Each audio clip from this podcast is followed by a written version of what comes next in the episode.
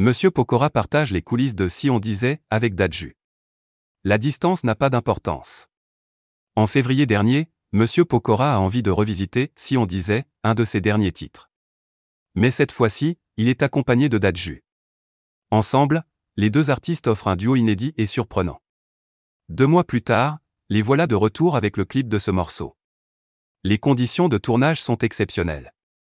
Monsieur Pokora se trouve à Los Angeles pour l'enregistrement, alors que Dadju est en France. Mais cela n'a causé aucun problème, ils ont trouvé la solution. Sur son compte Instagram, le compagnon de Christina Milian montre les coulisses de cette production inédite. Comme on peut le voir sur la vidéo, chacun a filmé sa partie, et le tout est assemblé au moment du montage. USA France Nos problèmes. Quantic Studio et The Only G peuvent raccourcir la distance entre Dadju et moi, écrit Monsieur Pokora. Monsieur Pokora et Dadju, un duo évident. À la sortie de leur titre, Dadju s'est confié dans l'émission Skoé sur cette collaboration inédite.